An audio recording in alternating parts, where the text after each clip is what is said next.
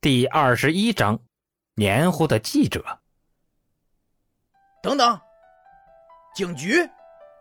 想到那个扬言要报警的老师，蔡挺暗呼不好，连忙挥手示意保镖放慢速度。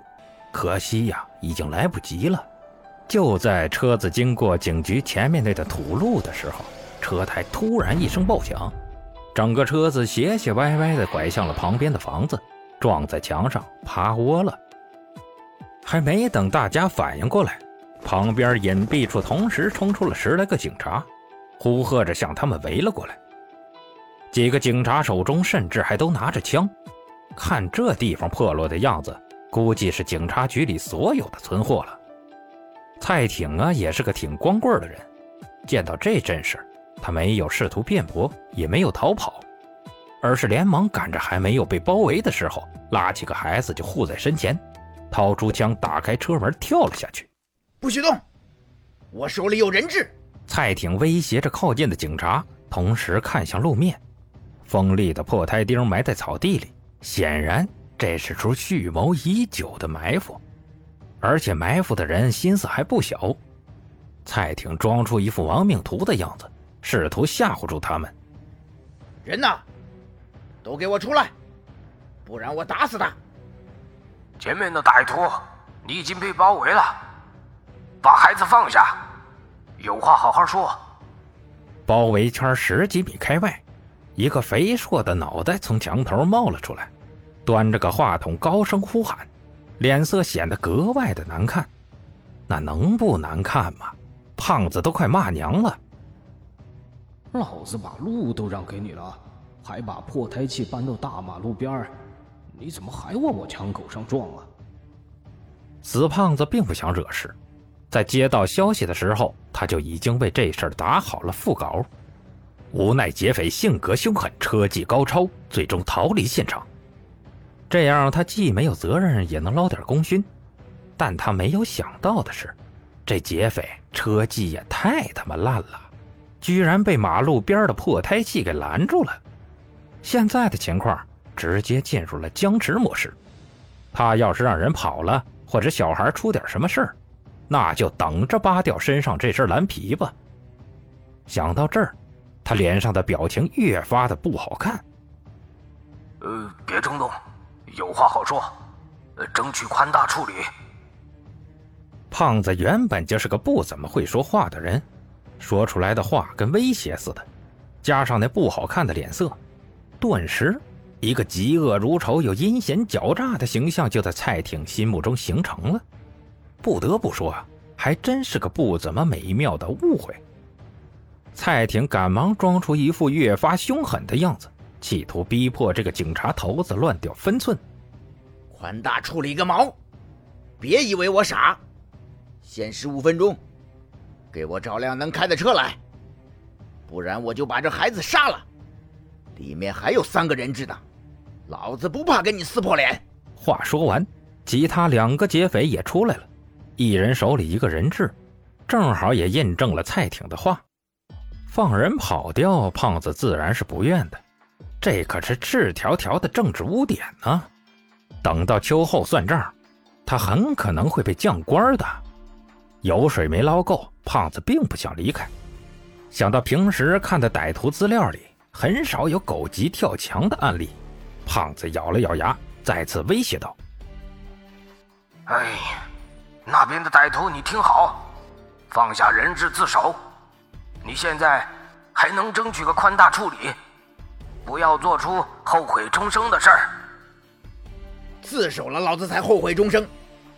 我他妈干过的事儿，都够枪毙几回了。”蔡挺嘀咕了一句，也不含糊。直接对准手上孩子肩膀的外轮廓就是一枪，擦着皮肤掠过，带起一阵血花。他口水四溅的喊道：“别以为我不敢开枪，再玩花样，信不信我现在就打死一个？”“呃，别别别，我现在就让人开车过来。”胖子顿时就怂了，怂的比漏气的气球都快。要真死个人，那影响可比人跑了可恶劣多了。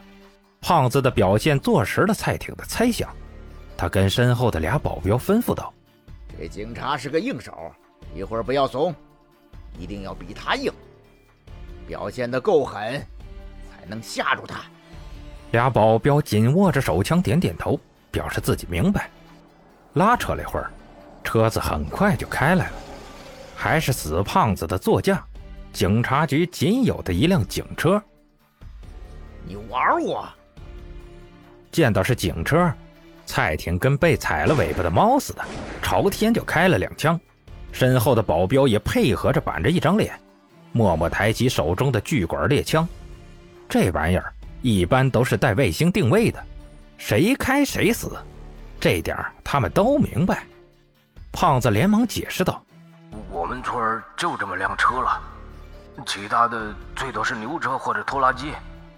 你要也可以，我现在就给你拉来。”靠，什么破村子！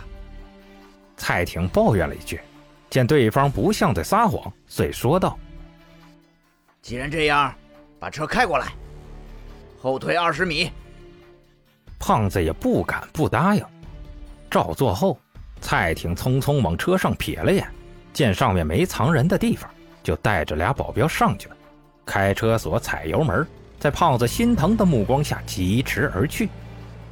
谁也没发现。天河和陈宇在人群后冒出头来，满是担忧的看着警车。天河唉声叹气的问：“哎呀，这怎么办呢？这陈老师，这居然跟上去了。”没关系，他在车底，不会有事的。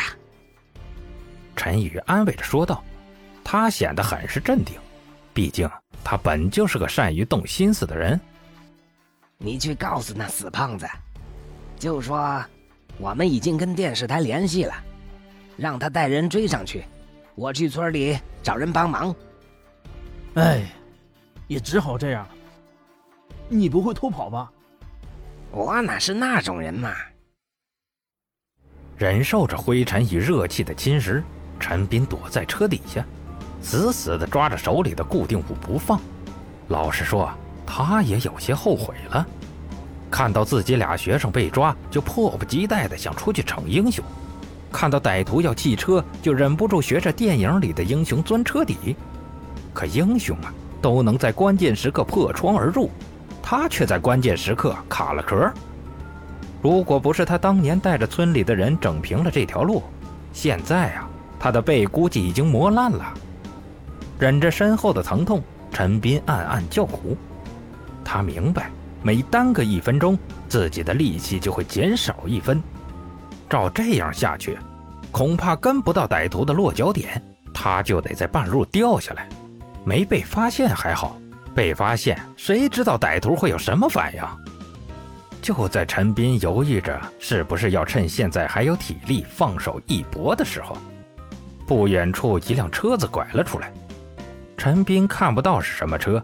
但听动静不是警察的，就见歹徒连忙停下车，拔出枪空放了几下，大叫道：“前面的人，你们听着，全部给我下车，双手抱头蹲在地上，你们的车我要了。”